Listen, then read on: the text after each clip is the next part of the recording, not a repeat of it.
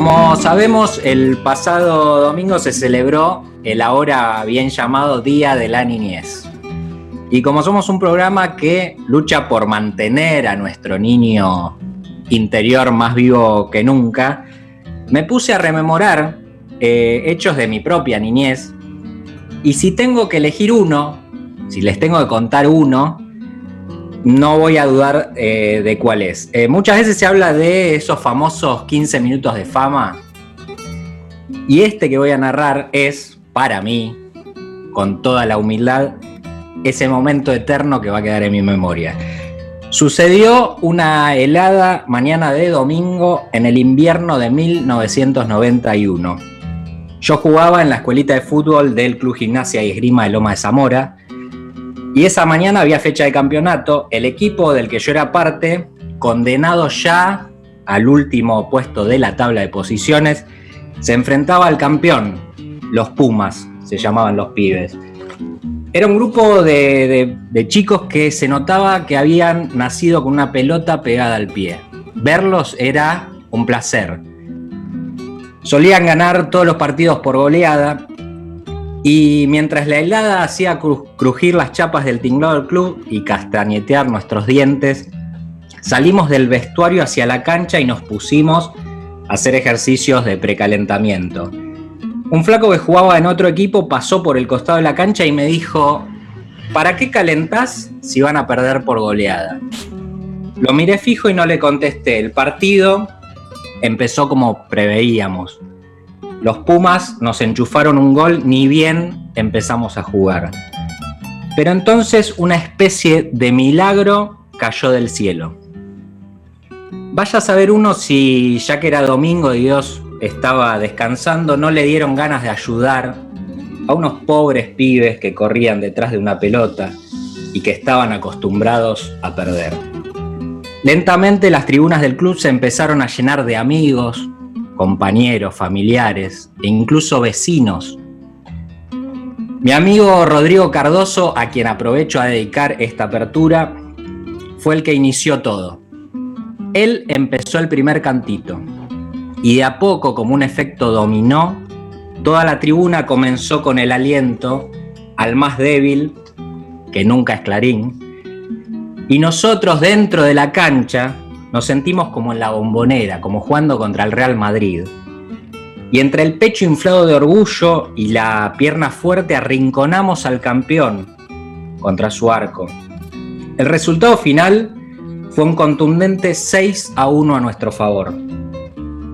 Tras el silbatazo final del árbitro corrimos a abrazarnos con la hinchada, nuestros amigos y familiares, ese pueblo unido que jamás sería vencido ese que nos enseñó que ningún milagro es un hecho individual, ese que hizo posible que un grupito de niños tuvieran sus 15 minutos de fama, ese que hizo que un adulto hoy, en el 2020, tenga el recuerdo de una niña feliz.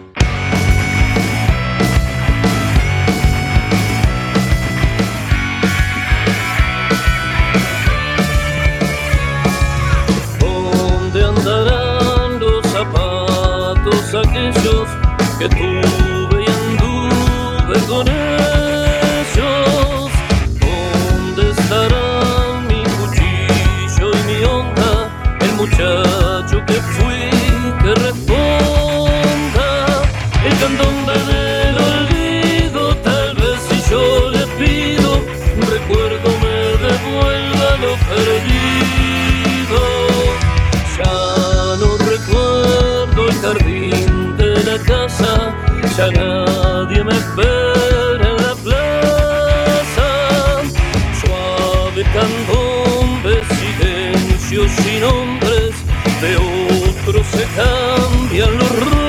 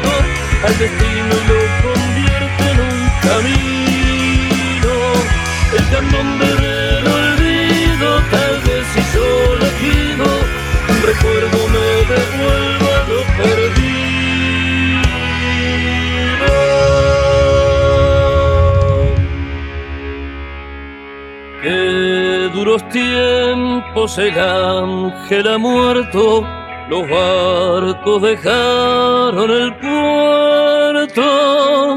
Tiempo de amar, de dudar, de pensar y luchar, de vivir sin pasado.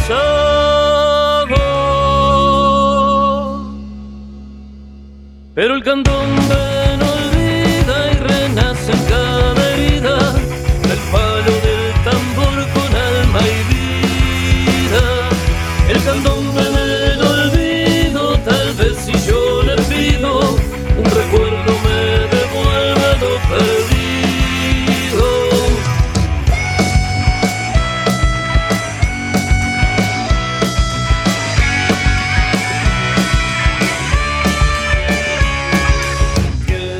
Muy buenos días, bienvenidos una vez más acá a Deshacer el Mundo. Acá, como le gusta que diga mi amigo Cristian Acevedo, en Radio La Madriguera. Ya son 11 y 11 de la mañana y tengo a mi amiga Noelia Horn preparada para salir al aire. ¿Cómo andas, Noé? Buen día, muy bien, maravillosamente bien con este sábado soleado y con esa editorial tuya maravillosa. Sí, sí, eh, ya lo dije, se lo dedico a Rodrigo Cardoso, que eh, todavía nos mensajeamos, nos conocemos hace un montón y nos mensajeamos y recordamos siempre nuestros partiditos de fútbol ahí en el Club Gimnasia.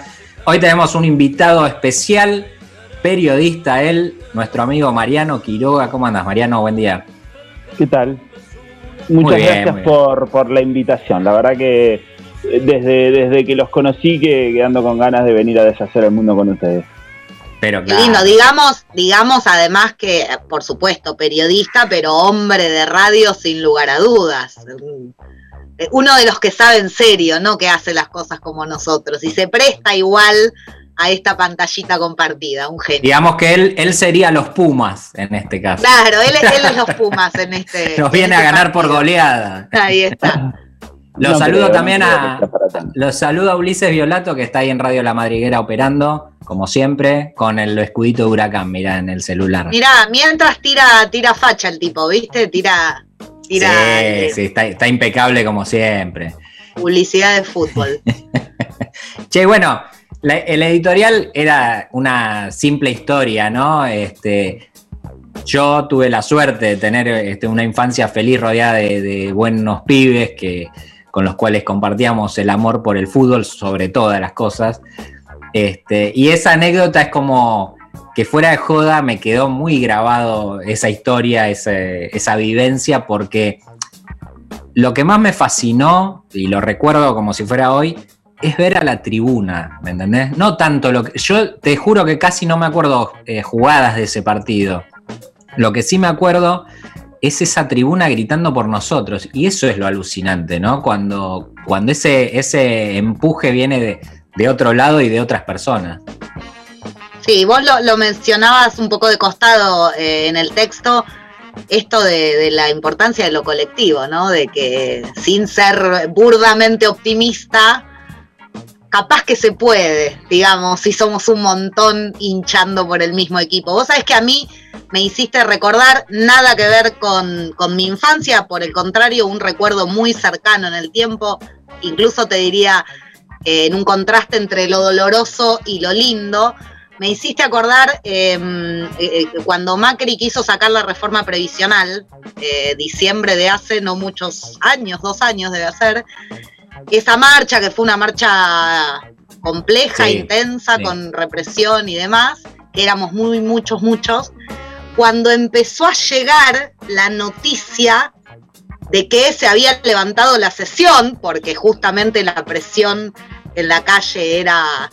Y empezó a llegar, ¿cómo? No sé, ahí se empezó a decir, che, che, che, el abrazo y el llanto colectivo ahí en, en la marcha, Em, y en los gritos y los cantos me hiciste acordar un poco a eso en tanto la fuerza de lo colectivo, ¿no? Cuando hay un objetivo claro, digamos que en este caso era ganar, ganarle al adversario, ni más ni claro, menos. Claro, claro, No, pero aparte de esto del desprotegido, ¿no? Del que, del que todos a priori eh, piensan que va, que va a perder. Y en tiempos también ahora donde se, eh, digamos, se valora mucho lo individual, como que si deseas mucho algo va a suceder y esas cosas que no dependen de lo colectivo, sino de un deseo individual, y eso sabemos que es eh, pan para hoy, hambre para mañana. No sé, Mariano, si vos tenés una reflexión o una anécdota de este tipo. No, estoy, estaba pensando, ¿no? A mí lo que más me gusta del fútbol creo que tiene que ver con esa eh, con ese hinchar siempre por, por, el más chico, ¿no? Tengo como una, una facilidad para estar del lado del, que tiene menos chances de ganar. Eh, y eso me fue acostumbrando quizás a, veces a la política también, a, a, ser de los que de los que quedan en minoría y pero de todas maneras defienden su posición. Y eso hizo que me costara tanto también acercarme después a, los movimientos de masas, por así decirlo, ¿no? A, acompañar un, gobierno que por ahí tomaba decisiones que a uno le, parecían que iban por la buena dirección, pero es como, así como no puedo ser hincha de un club grande, es como que no me permitía tampoco este, acompañar un, movimiento tan, eh, tan gigante porque decía, y, pero en algún momento... Claro, hay de todo ahí adentro, claro, hay de todo ahí eh, adentro, y sí, y sí. Es, es un paralelismo que, que, digamos, me, me resultó muy difícil vivir eso, que contaba Noelia, ¿no? De festejar con tantos, ¿no? Más allá de por ahí festejar un mundial o algo así, que por ahí sí se hace eh, muy masivo, pero es como que me había ah, acostumbrado a estar en los festejos más este más íntimos, más selectos, claro, claro, es así. Se, se hace ese mambo en la cabeza. Es así. Yo me doy cuenta de algo que los demás no se dan cuenta. Claro, claro, el, pensamiento, la vanguardia iluminada, de la cual somos pocos, digamos. Y lo lindo, lo interesante en esto que contás que me parece realmente hermoso, y muchos hemos estado ahí, eh, cuando uno aprende la mística de lo masivo, popular, y es una magia que es difícil de igualar. ¿eh? Por supuesto, coincido con Mariano, es toda una transición, pero es una mística. Es un viaje de Bueno, no, a vos, a vos te ha pasado eso. O sea, vos sufriste una transformación en tu, en tu forma de, militar. Totalmente. Sí, totalmente. Por eso entiendo lo que está contando Mariano. Creo que nos ha pasado a muchos. Esto de, de, Cambia, la, potencia. Es como, bueno, uno puede sentir cosas muy potentes, pero son muy potentes para uno. Pero cuando eso que es muy potente para uno, además es potente para millones, es como, wow, eh, ahí hay algo que pasa que, sí, que, conmueve mucho, ¿no? Sí, es esa tribuna, es esa tribuna gritando en el mismo sentido y uno sentirse parte. Y es, es, es hermoso, hermosa editorial, realmente. Bueno, amigos. Ya como del eh, fútbol a la política nos fuimos en un segundo, porque qué costumbre, ¿no? Deshacer el mundo. Todo tiene que ver con todo. Todo tiene que ver con todo. no, y además quiero, ya que todo tiene que ver con todo, voy a dejar ahí picando nada más una frasecita de tu texto, porque hablaste de milagros que caen del cielo, porque todo tiene que ver con todo. En un ratito vamos a hablar de milagros que caen del cielo también. Ah, mira, bueno, bueno, vamos, a aprovechar entonces esa frase. Claro, ese hilo conductor en el discurso. Hay gente que no cree que estas cosas son coincidencia, pero hay gente que es mal pero Son, pero son coincidencias. Son, milagros también que ocurren radialmente. Che, bueno, hoy tenemos, eh, como siempre, nuestra sección de noticias de la que vamos a hablar. Tenemos la columna de Mariano. No sé si podemos adelantar algo, Mariano, de lo que vas a hablar. Mm, como para, para no spoilear demasiado, vamos a hablar de la infodemia. Que, oh, me encanta.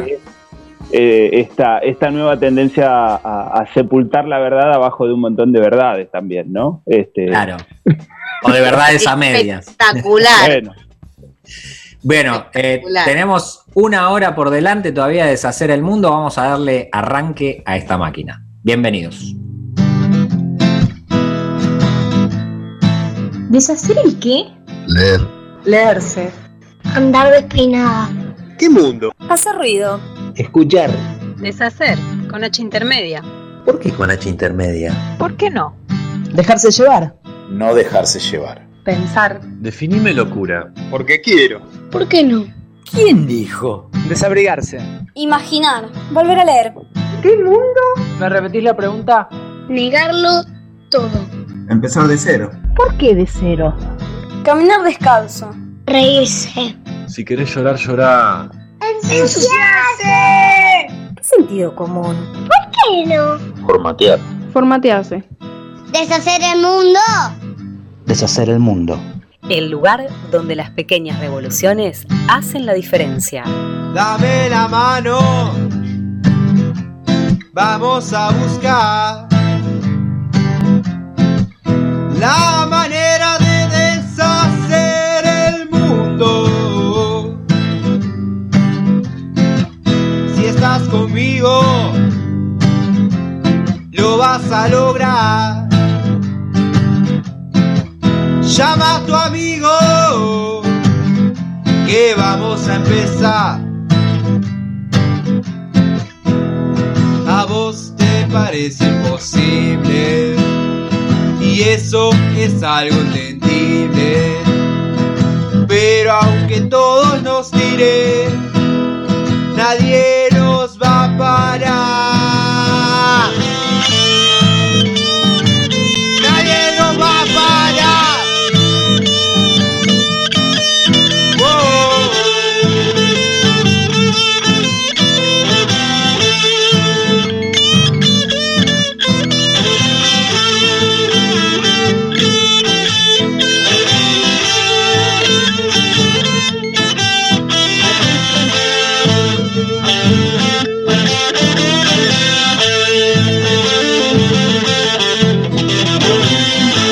Y volvemos al aire. Ahora sí, empezamos con todo el programa de hoy. Hoy es 22 de agosto, ¿eh? No dije la fecha porque no sé para qué hay que decirla, pero bueno.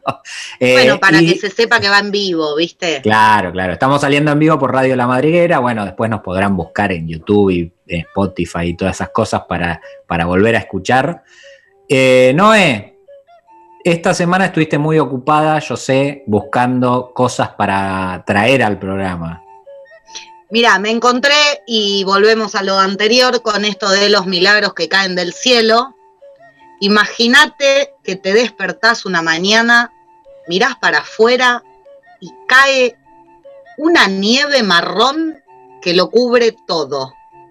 Tipo todo, todo, todo. Auto, calle, nieve marrón. Pero nieve marrón densa, espesa, y que además cuando llega al piso, toca el agua, se diluye.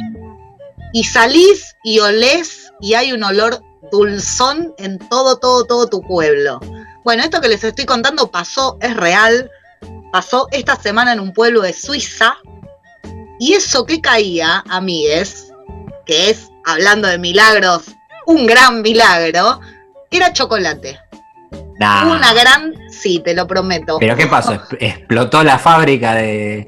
Mm, No explotó, pero tuvo un problema de ventilación. La fábrica Lindt, encima nada menos, uno de los chocolates suizos así más exquisitos, aparentemente, ¿no? Por los que saben de chocolates y los que viajan por el mundo. Hubo un problema en eh, el sistema de ventilación, puntualmente de la zona de la fábrica que elabora el, eh, digamos, que muele el cacao, entonces es encima tremendamente volátil. El caso es que amaneció este pueblo de Suiza lleno de chocolate y nevando chocolate, además. Pero una es, cosa es- es una, es maravilloso. eso. Aparte salís con el, sonés con el, con el vasito con leche, ponele, se te hace el submarino, por Claro, ejemplo. directamente. No sé O qué salís con la boca abierta. Yo creo que sí, yo creo que salís mirando para arriba de una.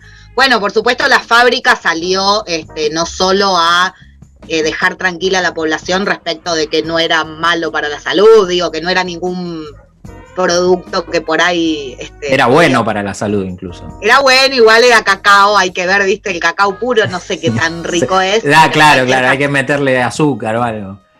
El caso es que también la fábrica se hizo cargo de la limpieza de todo el pueblo y de la limpieza de todos los autos particulares, porque en el camino te quedaba una costrita de chocolate. Claro, claro. Le, me- le metes el limpia parabrisa, viste, y se te empasta todo. se- Una cosa medio rara. Ah, Me hizo acordar mucho a Charlie y la fábrica de chocolate, ¿se acuerdan la peli? Bueno, Sí, más claro. actual, eh, dirigida por Tim Burton, pero la vieja, la vieja vieja, no sé si la vieron, yo la Los vi. la Umpa. Claro, todos esos ríos de chocolate. Es como un poco el sueño del pibe, ¿no? Bueno, Sí, me encuentro bueno, con esta noticia. Pero y pará, me pongo Han- a Hansel y Gretel. sí. Hansel y Gretel, ¿no vivían también? No, va, no vivían, no, no, es que se metieron y era una casita como de chocolates, dulces. De dulces, me parece, sí, es verdad. Sí, una especie de bruja que los atraía con dulces, porque claro, los Claro, nenes como que la les gusta maldad. mucho. La maldad de los dulces y las caries, claramente. Che, pero para mí esto también, ¿sabes qué? Perdón que interrumpa este momento. Puede ser, eh, mi mente mal pensada puede pensar también en que es una estrategia de marketing de esta empresa. Lo pensé, lo pensé. Pero un poco cara, ¿no te parece? Porque Sí. además en el mismo pueblo, Claro. digamos, el pueblo en general, viste que los pueblos chicos alrededor de las fábricas grandes, bueno, pero vive lo, el está- pueblo alrededor de la fábrica. lo no creo estamos que la fábrica... comentando, lo estamos comentando acá en Argentina. Eso sí, eso sí. Ahí está. Después vamos a hablar de, infode- de infodemia con Mariano y de cómo circulan estas noticias. Que vaya uno a comprobar, ¿no? Porque usted estuvo en Suiza, señor, para ver ese chocolate. Para No, mí pero tendríamos que llamar en vivo a un suizo de ese pueblo y a ver, qué ver. nos dice. A ver si puede hablar o si está atorado con, con la, con la tormenta. Si salió abriendo la boca. Claro. Bueno, el caso, muchachos, es que han llovido a lo largo de la historia muchas cosas extrañas. Y decidí hacer un punteo muy chiquito porque hay mucho más, solo de los casos más relevantes para contarles. Por ejemplo, en Honduras, todos Sí. los años, no es una cosa este, particular, todos los años en la época de lluvia hay un día alrededor de las 4 de la tarde, porque además se terminó convirtiendo en un ritual, en una ceremonia, llueven peces, fundamentalmente Ah. sardinas. Así que salen ahí los hondureños con sus baldes, ese día es como un día es de celebración, porque ellos lo vinculan con la abundancia, Claro. a juntar peces que caen del cielo. Igual yo te digo el olor que debe haber, y el olor que de esa lluvia debe ser Sí. de un nivel de olor Pero, repulsivo. pero es, un- es una pesca maravillosa, porque vos salís con una red, ponerle un medio mundo así y te Sí. caen los peces del cielo, es un espectáculo. Ni te mojás bueno. nada. Hablando de infodemia, ¿no? Una lluvia de pescado podrido es, Eh, es muy lindo, es sexual. Es espectacular. Y Dios repartiendo los panes y los peces. Fue Dios el que los repartió. Ay, qué bruta. Sí, Sí. Jesús, Sí, Jesús, perdón. Bueno, El hijo. el hijo el de hijo, Dios. Más o menos lo mismo, ¿no? Yo Dios, tengo un poco Dios estaba ocupado eh, ayudándonos a nosotros. ayudándote a ganar a vos. Yo lo tengo un poco confundido, pido mil, mil disculpas por mi ignorancia. Bueno, les voy a contar algunos otros que me llamaron la atención. En 1877 en Memphis llovieron serpientes durante dos días, A la mierda. Sí. serpientes de hasta 50 centímetros de largo. ¿Me estás cargando? Pero pará, ¿y de dónde salieron? O sea, porque. Hay, eh, en muchos casos tienen que ver con huracanes o eh, situaciones climáticas Claro. que se dieron en lugares cercanos y que terminan, digamos, cayendo en otros Claro. lugares. En otros casos hay algunos que voy a contar que no se sabe, que no se sabe y no se explica, digamos. O sea que probablemente sean mentiras. pero Bueno, bueno. viste que hay, hay trombas marinas. O sea, las trombas marinas es como una, una especie de huracancito en el mar que levanta una cantidad de agua muy grande y claro, ahí entran peces, todo, que después empiezan a caer por todos lados.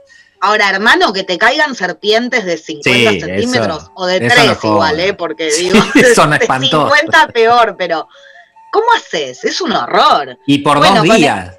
Por dos días, con el mismo grado de, de cosa espeluznante, nos vamos a ir a Sí. los Alpes suizos. Ajá. Y en 1922 hubo una lluvia de orugas, arañas y hormigas. Eso sí lo Ah. explicaron por una especie de eh, tsunami que hubo cerquita, de huracán, digamos. Pero te caen orugas del cielo, arañas, me vuelvo loca. No, araña peor sí. película- Sí, araña es un espanto. sí. la peor película de terror del mundo. Bueno, acá cayeron chanchos. ¿Se, acuerdan el año pasado que un delirante hizo, tiró un chanchito? Llover chancho. Hizo llover chancho. Esa Igual está fue, buena. fue un adelantado el tipo, porque después es como que después con la pandemia, viste que hubo que hacer deliveries de ese tipo. Claro, sí, era, era el, Pero- el chancho el famoso chancho volador. Claro, eso, iba a decir, que, que siempre hablábamos de que la chancha vuela y esas cosas, bueno, tampoco nos podemos ¿Viste? sorprender tanto. La No, realidad supera la ficción. Ahí está. El señor tenía un helicóptero personal y dijo, ¿sabes qué? ¿Quién es Dios? Yo voy a hacer volar a los chanchos y allá fue el tipo, porque viste que esta gente se cree un poco que puede Claro. dominar. ¿Qué estará haciendo ahora en cuarentena ese hombre? ¿Qué estará No quiero ni así? Estuvo preso, ¿no? Un ra- no, no quiero ni pensar, porque además el aburrimiento y la guita y el poder son cosas que juntas, madre mía, ¿no? Más vale que lejos de ser productivas son Se- peligrosas. seguramente está trabajando por toda la sociedad argentina. Seguro, seguro, seguro. Bueno, les cuento las últimas. Sí, les cuento las últimas dos y son dos de esas que les decía que no se terminan de explicar. A ver. Una fue, espera que no la encuentro. Ah, fue en Inglaterra, en Bristol puntualmente. Una tarde llovieron monedas de un centavo. Y no se explica por qué. Eso, eso debe Ese joda, no, déjate hinchar. bueno, teóricamente, según fuentes, eh, fue en 1956. Y bueno, llovían moneditas de un centavo, qué sé yo. No sé, el tío rico habrá repartido ahí, no sé. Es como, ¿cómo se llama la serie esta española que tiran eh, la casa de papel, viste? Que tiran Claro, que de- regalan, sí, tipo, eh, ¿te acordás que había una escena de mm, caballos salvajes donde ellos tiraban desde una azotea los billetes Sí, y la acuerdo, gente, claro, le pero- llovía guita, era espectacular. Bueno, por ahí, por ahí desde algún mucho- avión.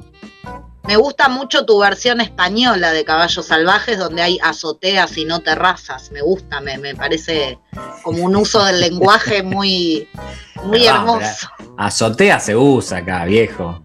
¿Quién va al azote? Vas a, voy a la azotea a colgar la ropa. Dale, Mariani, deja de mirar. Me voy a fumar un pitillo. neutros. Me voy a fumar un pitillo a la azotea, claro. Al final Me llevo una, la maleta. una gilipollas vos, eh. Bueno, escúchame esta, te cuento la última que me parece maravillosa. Que Sí, lastima, lastima porque tiene peso. Pero Oh. la, la, le- lo que es- cae es maravilloso. Hubo en 1961 en Luisiana sí, solo una nube ajá. una lluvia de duraznos. La gente se tuvo que meter adentro de las casas porque te cae un durazno en la Ah, te cabeza caen y te lo duraznos, regalo, sí. mi amor. Sí, sí, sí. Pero es mi fruta preferida en el mundo, el durazno. Me voy a ir a vivir a Luisiana y me voy a llevar esa nube. Claro, pero, pero es, es una cosa de loco, porque como...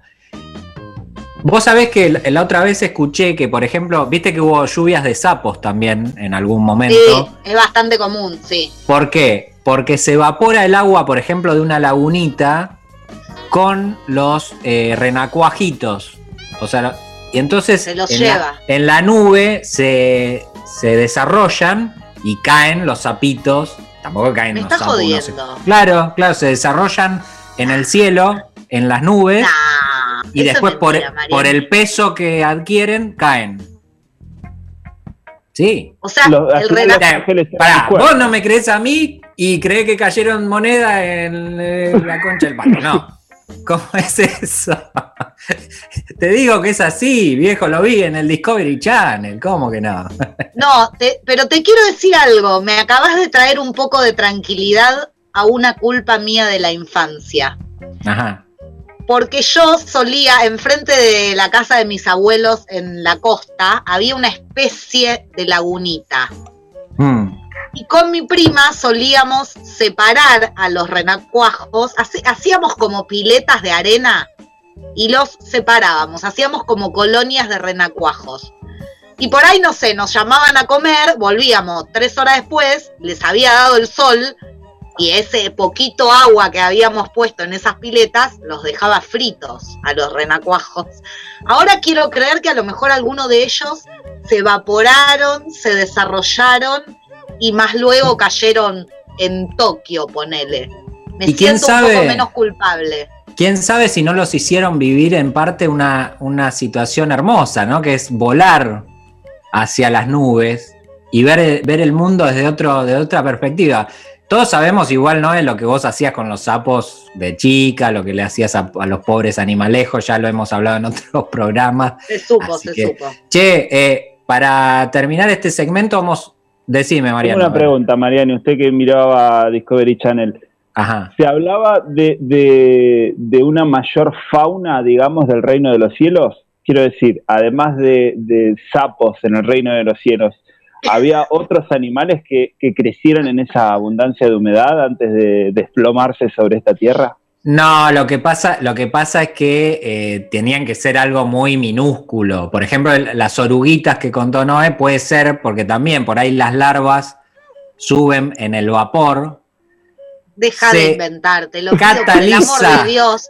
Un frente frío las choca y Escúchame, escúchame, tenés un poquito de prudencia, tenés un periodista que en el próximo bloque va a hablar de infodemia y estás al aire mandando una macanada que no se puede creer. Igual no nos dijiste si los duraznos eran en almíbar o eran... Este, casi te caen en lata ya por ahí. te pega un latazo en la cabeza.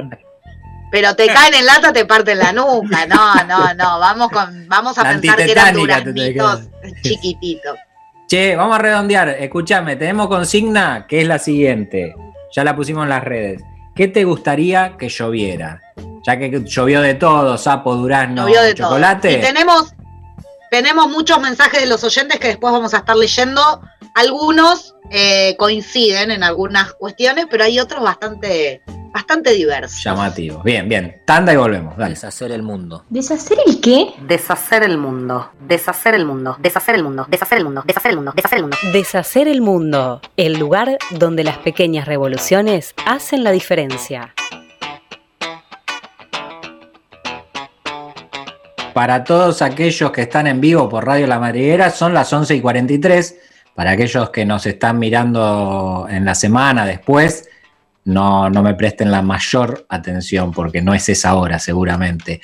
Bueno, tenemos a nuestro columnista invitado del día de hoy, Mariano Quiroga. Mariano, propusiste un tema que nos gustó y queremos que le des para adelante. Esperemos, esperemos estar a la altura de, la expectativa. ¿eh? Ahora se usa mucho el término infodemia, es esa palabrita que les dije antes, que es una forma de explicar la sobreabundancia de información. ¿no? Sí. Todos rápidamente pensamos en mentiras, en fake news, pero no, no tiene por qué ser en, en sentido peyorativo, digamos, del término. Es como estar sepultado detrás o debajo de una montaña de información. Eh, hace unos cuantos años se descubrió que siendo imposible la censura a través de Internet, a través de, de cómo se han ido abriendo diferentes formas de comunicarnos, eh, había cosas que no había manera que no vieran la luz. ¿eh? La información se empezó a filtrar. Bueno, Julian Assange, Chelsea Manning o. Edward Snowden pueden dar fe del altísimo costo que se paga ¿eh? por quebrar ese silencio forzoso. Pero el tema es que se rompió el oscurantismo que había sobre cierta información. Y entendieron que la mejor manera de ocultar algo era tirándolo en una cazuela, ¿eh? hablando de una palabra así un poco española como le gusta a Noé, eh, llenísima de cosas, ¿no? Eh, metés en, en- en- en- una bolsa todo lo que puedas y anda a encontrar Claro, la información que, que vos querés mostrar, ¿no? En esa, en esa mezcolanza hay verdades, hay mentiras, medias verdades, operaciones, propaganda.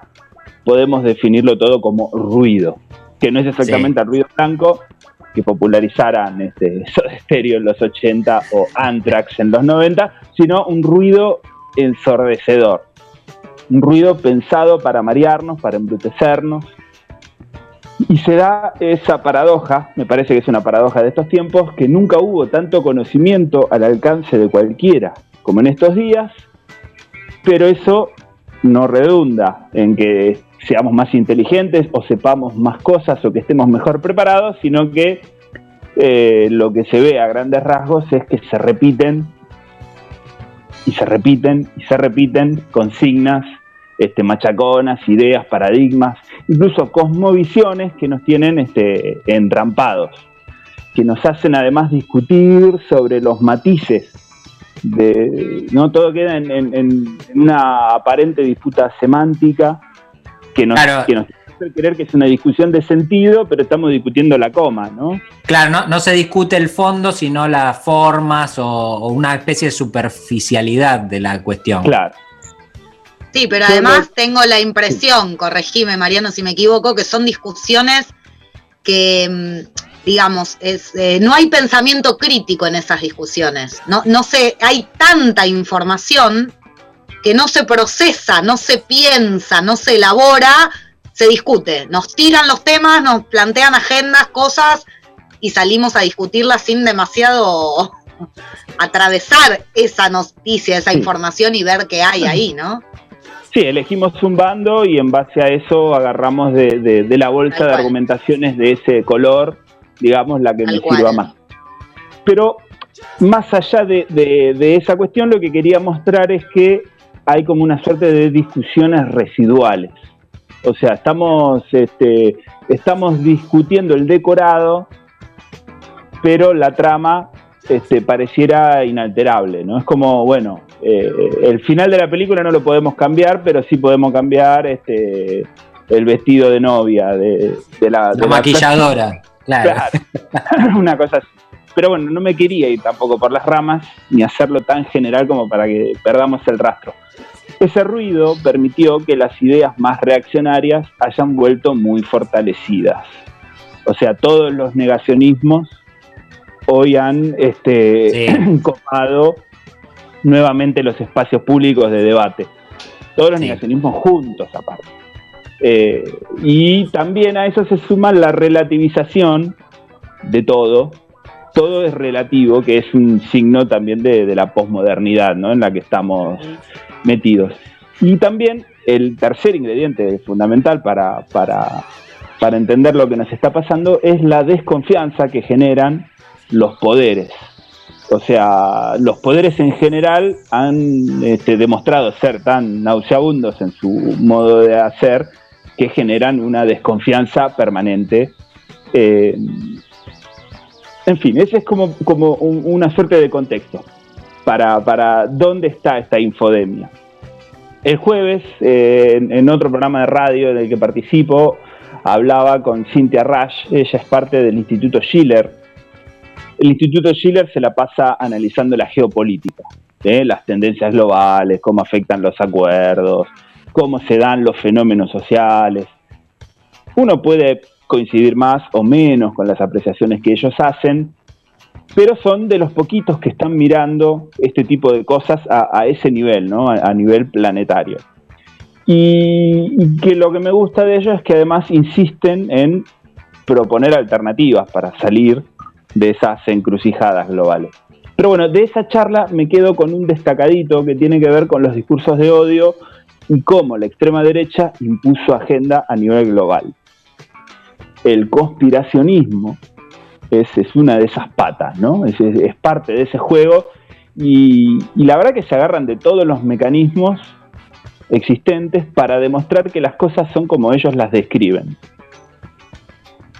Y lo que es muy interesante de esto es que los que denuncian conspiraciones son los conspiracionistas.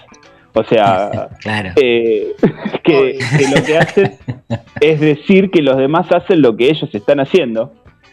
Y en el peor de los casos, si admiten eso, porque a veces son tan desembosados que, que te admiten que ellos también están haciendo este, esto, te dicen, pero bueno, pero los otros son peores. Entonces te, te largan un montón de, de porquerías sobre los otros que supuestamente hacen lo mismo que hacen ellos, ¿no? Porque es eso, ahora se vanaglorian de fechorías. Y lo que, y lo que es grave es que además están muy orgullosos de sus ideas de mierda, ¿no? O sea, Sí, claro, eso es increíble. Eso es increíble, sí. A uno le resulta inadmisible, ¿no? Porque dice, "Ca- por lo menos guárdatelo. Tipo, Claro. lo dicen públicamente con un orgullo.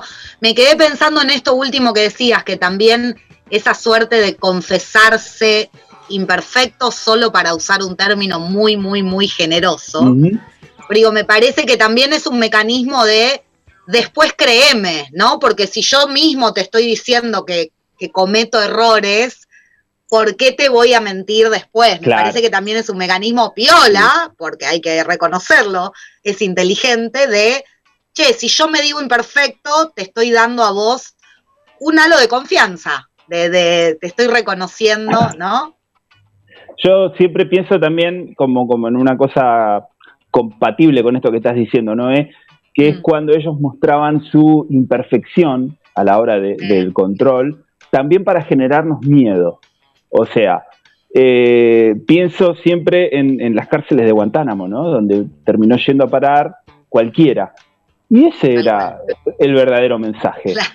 Muchachos, cualquiera puede Cualquiera ¿eh? puede caer, claro. Tené cuidado porque la cosa no está clara. No hace falta que seas un talibán este, sofisticada. Ahí, mirá que este, estacionaste mal el coche y te llevamos. Y, también te toca, claro. Sí, pero Me, quedé pensando en algo que dijo Noé recién de que, bueno, eh, lo proclaman libremente esto, pero por otro lado, eso en cierto, en cierto modo lo prefiero en el sentido que quiero saber lo que piensa, quiero identificar quiénes son los que piensan de esa manera, digo. Porque si, si ellos se quedaran mudos y no sabrían cómo, cómo piensan, eh, también sería algo riesgoso, ¿o no? Sí, pero bueno, vamos, vamos, vamos siguiendo el, mecanismo. Creo que no, se entendió un carajo lo que quise decir. no, no, sí, sí, sí, sí, pero es que yo creo que eh, ahora justamente iba a llegar a esa parte en la cual a veces dicen realmente lo que son, pero la manera de que su mensaje llegue, por ser tan recalcitrante, es que lo digan gente a la que uno le cree. Entonces no importa. O sea, si sale Durán Barba a decir lo que sea y lo vamos a mirar de costado. Pero ya cuando nos repite lo de Durán Barba un familiar, alguien que queremos mucho, alguien a quien respetamos. Ricardo Darín, ponele. Te lo dice Darín y le crees a Darín, ponele. Sí, viste, claro. Hay como una tendencia a, a abrir el corazón más fácilmente, ¿no? A según qué personaje. Hablando de los conspiradores, ¿eh? vamos a quedarnos. Ellos dicen que hay conspiraciones, bueno, aceptamos que hay conspiraciones ellos desnudan a los socialdemócratas hipócritas del mundo, ¿no? Está lleno de sociales demócratas en el mundo y por regla general es muy fácil mostrar que son hipócritas. Muestran también las incoherencias de los progresismos, ¿no? Eh, gobiernos progresistas muy interesantes que siempre tienen este, incoherencias, siempre demuestran este, que, no, que, no, que no llegan hasta el hueso de, la situación. Y además crean chivos expiatorios por todos lados. Eh, en cada lugar encuentran a quien marcar como chivo expiatorio, como culpable de que no seamos Nueva Zelanda o, en fin, este, no, no estemos como deberíamos estar si no fuera por este, los inmigrantes, por los negros, por, en fin, por lo que sea. Y, claro que está llena de descripciones también, como las que yo estoy haciendo, que denuncian las barbaridades que ellos hacen. Pero bueno, todo eso queda sepultado en esa misma, eh, ese aparaterío de, denuncia de fake news, de investigaciones, de inventos, etcétera. Así que, en realidad, todo cae en, un paquete que es muy difícil después saber qué, es real, qué no, qué me cae bien, qué me cae mal.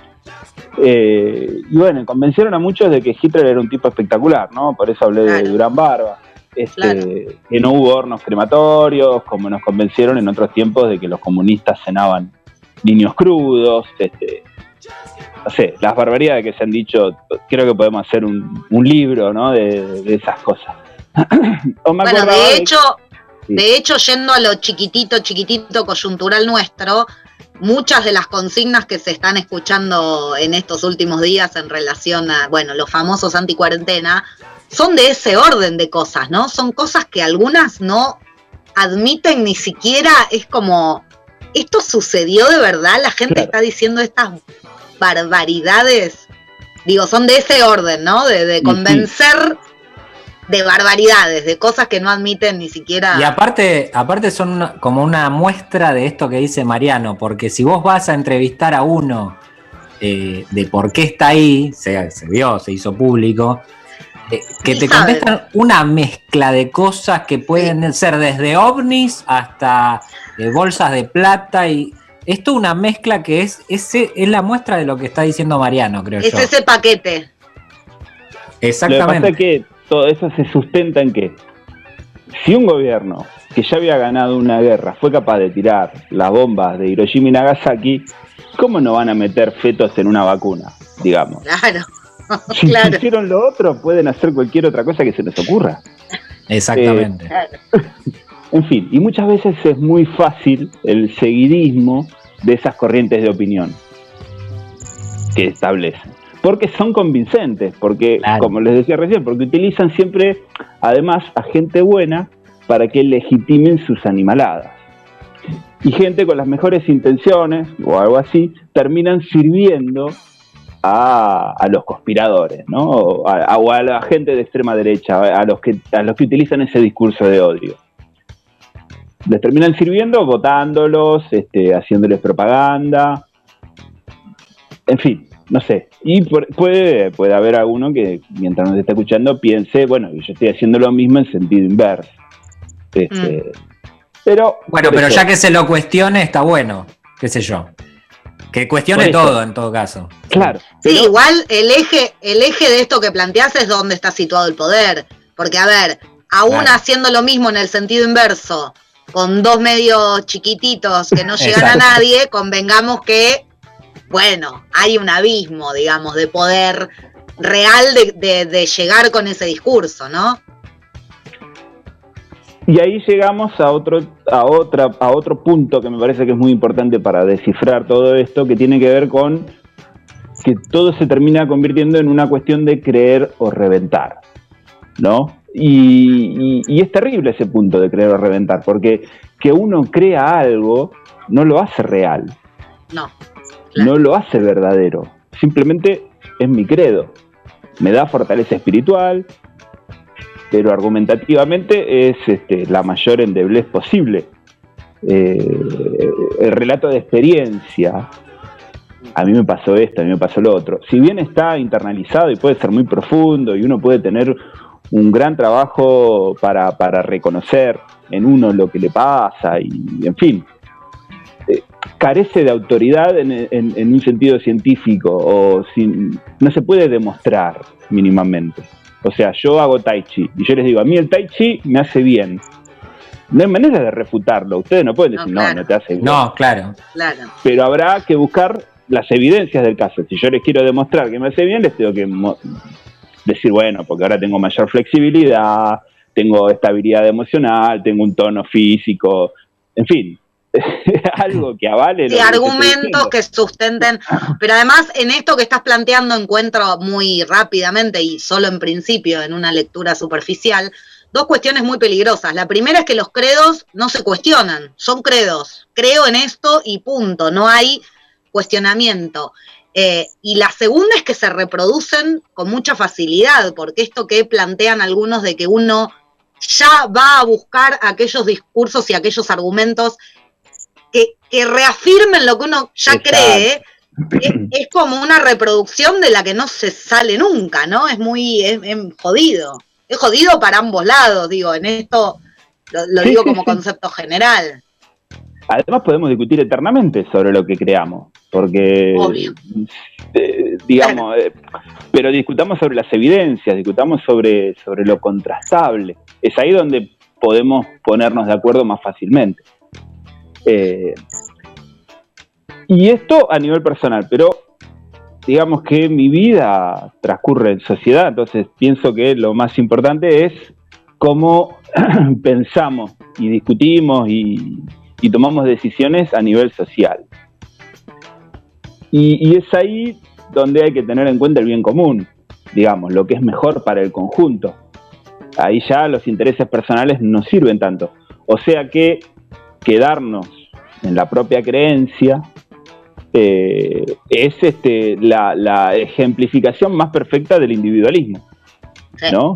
O sea, lo que es bueno para mí será bueno para todos y, yo lo creo así y listo. Este, bueno, para llegar a, a, un pensamiento de construir algo que, que, sostenga el bien común, ahí hay que pasar a, a una cuestión, yo creo, con muchas más este, pruebas tangibles, ¿no? Porque si no, es muy fácil en ese mar de información encontrar aquello que me refuerce en mis creencias, lo que decías vos, este, este, no recién. Incluso es posible encontrar gente querible que transmite desde lugares espeluznantes, a veces es conscientemente, verdad. a veces sin, este, sin ser ni siquiera conscientes de eso. Por eso creo muy sano descartar directamente los lugares espeluznantes. O sea, eh, la fuente es espeluznante, no importa. Aunque esté Darín, este, Darín tenga su columna en la revista Cabildo, es la revista Cabildo. Claro. Digamos, no busquemos algo bueno en la revista Cabildo. ¿Por qué voy a ir a buscar algo bueno en, en la letrina, digamos? Eh, claro tengo amigos que me dicen, pero esto no está mal, ¿viste? Y me muestran algo. Y no, lo que está mal es consumir tal o cual página de mierda, digamos. Claro. Este, no bueno, hay quienes también, hay quienes también sostienen, hay que escuchar lo que dicen del otro lado, hay que fumarse. Yo no sé hasta dónde, este, digo, lo, lo pienso en principio en términos de salud mental, ¿no? Pero viste que hay, sí. hay gente que, que sugiere esto, digamos. Sí, eso, bueno, pero digamos, eh, yo ahí diría, en un balde de veneno, por más agua potable que le metas, eh, se convierte ese agua potable en veneno también. Así que de descartemos los baldes de veneno. Bien. Entonces, más allá de lo que cada uno pueda hacer con su alimentación de datos, cuánto, cuánto balde de veneno queramos consumir, hay que pasar el estadio de lo que debe ser lo mejor para todos y todas hay que pensar en eso. Eso lleva a la necesidad de profundizar en los estudios, análisis. Ahí ya hay que salir de las creencias y entrar en un plano mucho más este, concreto. Porque ahí ya no podemos tirar cualquiera, me parece. Ahí creo que tenemos que tener una, una cierta este, calidad, ¿no? En fin, toda, toda la vuelta que di para terminar en algo tan sencillo como salir de, de, de lo personal, del individual, y entrar en lo colectivo, que es en realidad lo que arrancamos, ¿no? Con Pablito contándonos este, esa anécdota que, que, lleva ese mismo nudo, porque me parece que es lo que nos une también a todos, ¿no? La necesidad de, de, de darnos cuenta que desde lo individual tenemos que converger en algo, en algo colectivo. Y eso es una obviedad de perogrullo y sin embargo tenemos que seguir gastando este, todo nuestro tiempo que podamos en reforzar esa idea, en Total. fortalecerlo, porque justamente lo que decías vos antes, Noé, el poder de fuego del individualismo es tan poderoso que, que, cada, que cada resquicio en el que podamos decir algo tenemos que tratar de trasladar este, este mensaje. Y la última cosita, porque sé que ya estamos pasaditos de tiempo, hay otro componente en la creencia que me parece que es importante destacar. Lo que yo creo, no tengo por qué haberlo creado yo. O sea, alcanza con que alguien me lo sirva bien empaquetadito para que me lo crea. Tal cual. Eh, y es así que, bueno, nos convertimos en loros, ¿no? En es el discurso que viene masticado. Claro, es el discurso que viene masticado. Uh -huh. Yo creo y que bueno, eh, igualmente el, el, 99% de lo que creemos viene hecho por otros, digo.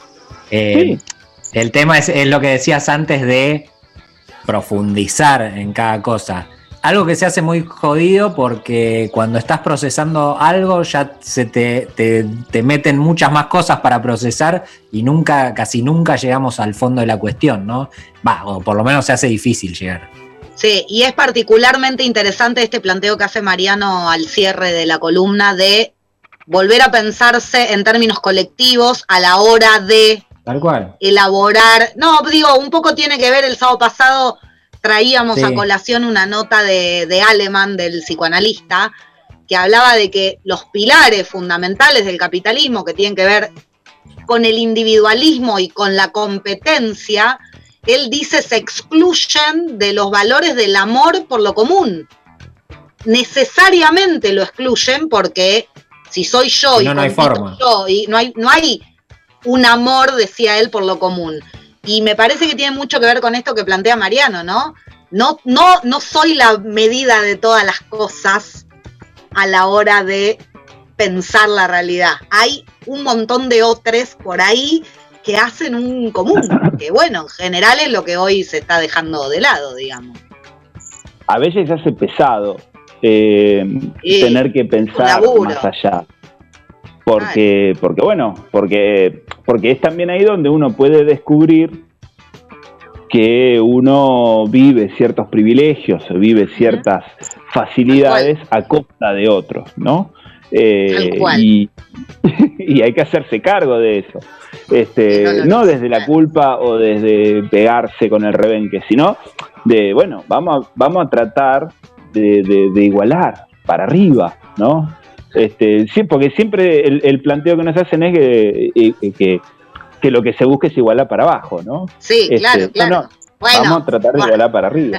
Porque si igualamos para arriba, le tenemos, algunos tienen que entregar algunas cosas si igualamos para arriba, digamos. Hay que dejar privilegios, ¿no? Ahí. Claro, claro. Este, che, bueno, muy interesante esto, eh, Mariano. eh, está bueno, está para hablar dos horas de esto porque hay mucho todavía por, por tejer en este, en este tipo de cuestiones. Vamos a, a un tema musical y volvemos con el último bloque de Deshacer el Mundo. Ya nos, nos pasamos un poquito, unos minutitos, pero no pasa nada. ¿eh? Ulises nos da el ok para tener un último bloque con mensajes y demás. Gracias, Mariano. ¿eh?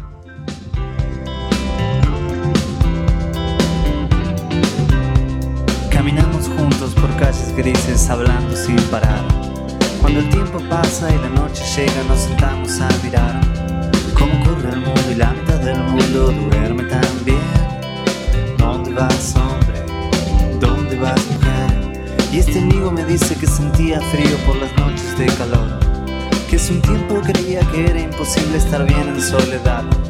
Que la cama fría en la noche tibia un día lo iba a matar. Y que luego pasó un tiempo de lunas ebrias y noches de placer Y que ahora está descansando, sonríe y me dice Vos sabés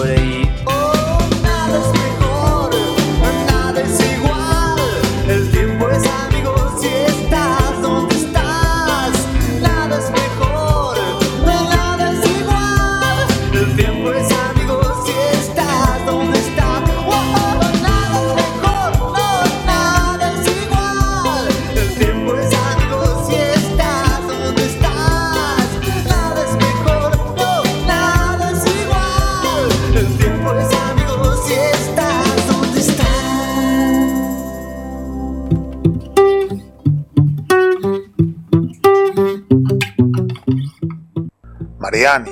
Una aerolínea de Taiwán ofrece un vuelo a ninguna parte. La peculiar experiencia goza de mucha popularidad entre los turistas que extrañan los viajes en avión. O sea, extrañan ir en una butaquita apretada eh, arriba del aire, comiendo Claro. maní.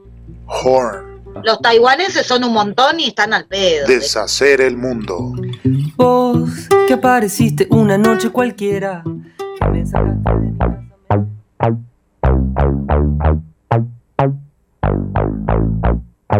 Último bloque en Deshacer el Mundo de hoy, 22 de agosto de 2020. Eh, y como prometimos, teníamos la consigna. Tenemos unos minutitos para decir porque hay que calentar el guiso de lentejas, así que se va a hacer tarde. Si no, vamos a leer una unos mensajes. ¿La consigna cuál era, Noé? ¿Qué te gustaría que lloviera? Porque veníamos con esa temática y la gente ha respondido distintas cosas. Vamos a arrancar por Edison, que además vamos a aprovechar para mandarle un besazo a nuestro compañero colombiano, que dice, como no puede ser de otra manera, me gustaría que lloviera café. Y está muy Sí, bien. claro, claro, obvio. Extraña, extraña el Es café. coherente, claro. No Es muy coherente. caliente, por favor. No muy caliente. No, claro, un, un café tibio, porque si no, mamita querida, te la regalo. Bueno, ¿no? por ahí puede caer para moler, viste el grano de café. Ah, ahí- está bien, lo juntás y, y después lo haces, está muy bien. Exacto. Coca dice, y mira, todo tiene que ver con todo, hasta nuestros oyentes, como si se anticiparan a lo que, a lo que veníamos hablando. Coca dice, me imagino una torta enorme y que cada pedacito cae en cada uno. Los pedacitos son iguales, aclara. Ah, Hay, bien. hay, hay una distribución de la riqueza encubierta. Llueve, eh, llueve socialismo. llueve socialismo, sí señores. Aire de acuario. Para todos. Pan para todos. Aire de Acuario, así se llama el usuario en redes sociales, no sé el nombre. Dice que haría llover vacuna para el corona. Hubo varios en este Sí, sentido. Hay que tener cuidado con dijo. la aguja, ¿no? Porque Claro, no. Y hay además que, la cola para arriba, digamos. además que llueva cuál, la rusa, la china, a ver si nos contagia de comunismo, no, nos, nos Estaría bueno que- el ADN. Estaría bueno que caigan todas mezcladas. Entonces te toca la que te toca, flaco. Claro, te toca la que te toca. Sandra dice exquisitos manjares y buenos libros para todos. Una bella manera de distribución. Nuestros oyentes son una masa. Aprovecho para mandarle un beso grande a Sandra que nos escucha siempre y siempre me olvido de, de mandarle saludos. El tema es si te cae, te, te llueve el Quijote, por ejemplo, ¿no? Es Sí, claro, que- hay libros, hay libros que pueden ser un golpe, un golpe interesante. O te, te- te llueve Coelho y yo no sé, por muy finito que sea, no sé si no te liquida igual, ¿eh? Y viste que hay tormentas ácidas. ¿viste? Dijo buenos ¿Cómo? libros. Dijo, Dijo Dijo libros. buenos libros. Ahí está, ¿ves? El periodista analiza el discurso al detalle, me encanta. Bueno, Alina, que también me gusta lo que propone, que lluevan caramelos palito de la selva, me encanta. Qué buena lluvia. Lindo, livianos, lindos de agarrar, me encantó. Cuando Bueno, se pone oscura, cuando se pone oscura la nube es que te caen los media hora, ¿viste? Es como el granizo. Los media hora duelen porque son duros. No, y aparte, viste que son como los, los caramelos feos más ricos del mundo. Viste que te, te comes un media hora y decís, ¿para qué mierda me metí esto en la boca? Y cuando se termina querés otro, ¿viste? Es una cosa. Tienen droga. Tienen Sí, droga. Ahora me ahora Deben en ser, ru- convencerte, pero te termina Claro. deben ser rusos, Mariani, los media hora. Bueno, nos vamos con el último. Estela dice que llueva comida, así nadie pasaría hambre. No suena nada práctico, pero bueno, es un lindo deseo, dice. Es Estela, hermoso. Al cual adherimos. Y el muchacho que tiraba el chancho adhiere también. Claro, sí. Claro. Viene el nene, tiene hambre, saca la mano por la ventana y agarra lo que caiga. Mi amor, Claro. anda que está lloviendo, no me rompas las pelotas con, la- con el almuerzo. Salí claro. al patio con el tupper. Salís con el tupper, eh, por ejemplo, salís con el pancito y te cae una hamburguesa y te haces un sanguchito, qué lindo, ¿eh? Sí, A nosotros- no instemos, no instemos igual a la lluvia de cosas eh, durante la pandemia, porque vamos a hacer que la gente rompa el aislamiento y no corresponde. Así que, que, que bueno, excepto que sea la vacuna, ¿no? Si es la vacuna, sí. Vamos si para no, vamos a, vamos, vamos a bancar a la lluvia de cosas a post pandemia.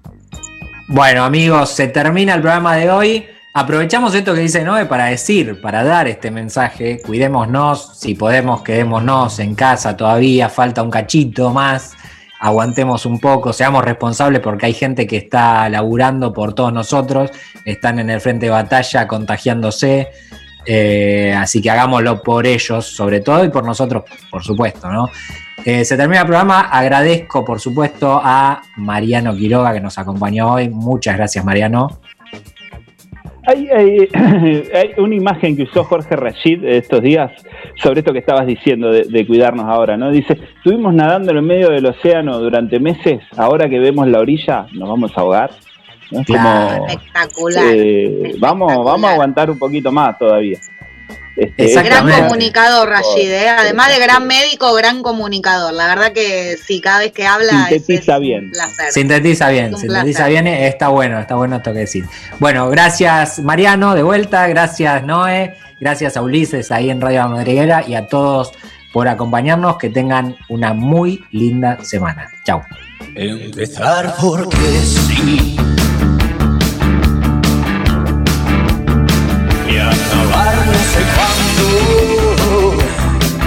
El azul me da quiero. Y el iris los cambios. Los astros no están más lejos que los hombres que trato. Repito otras voces que siento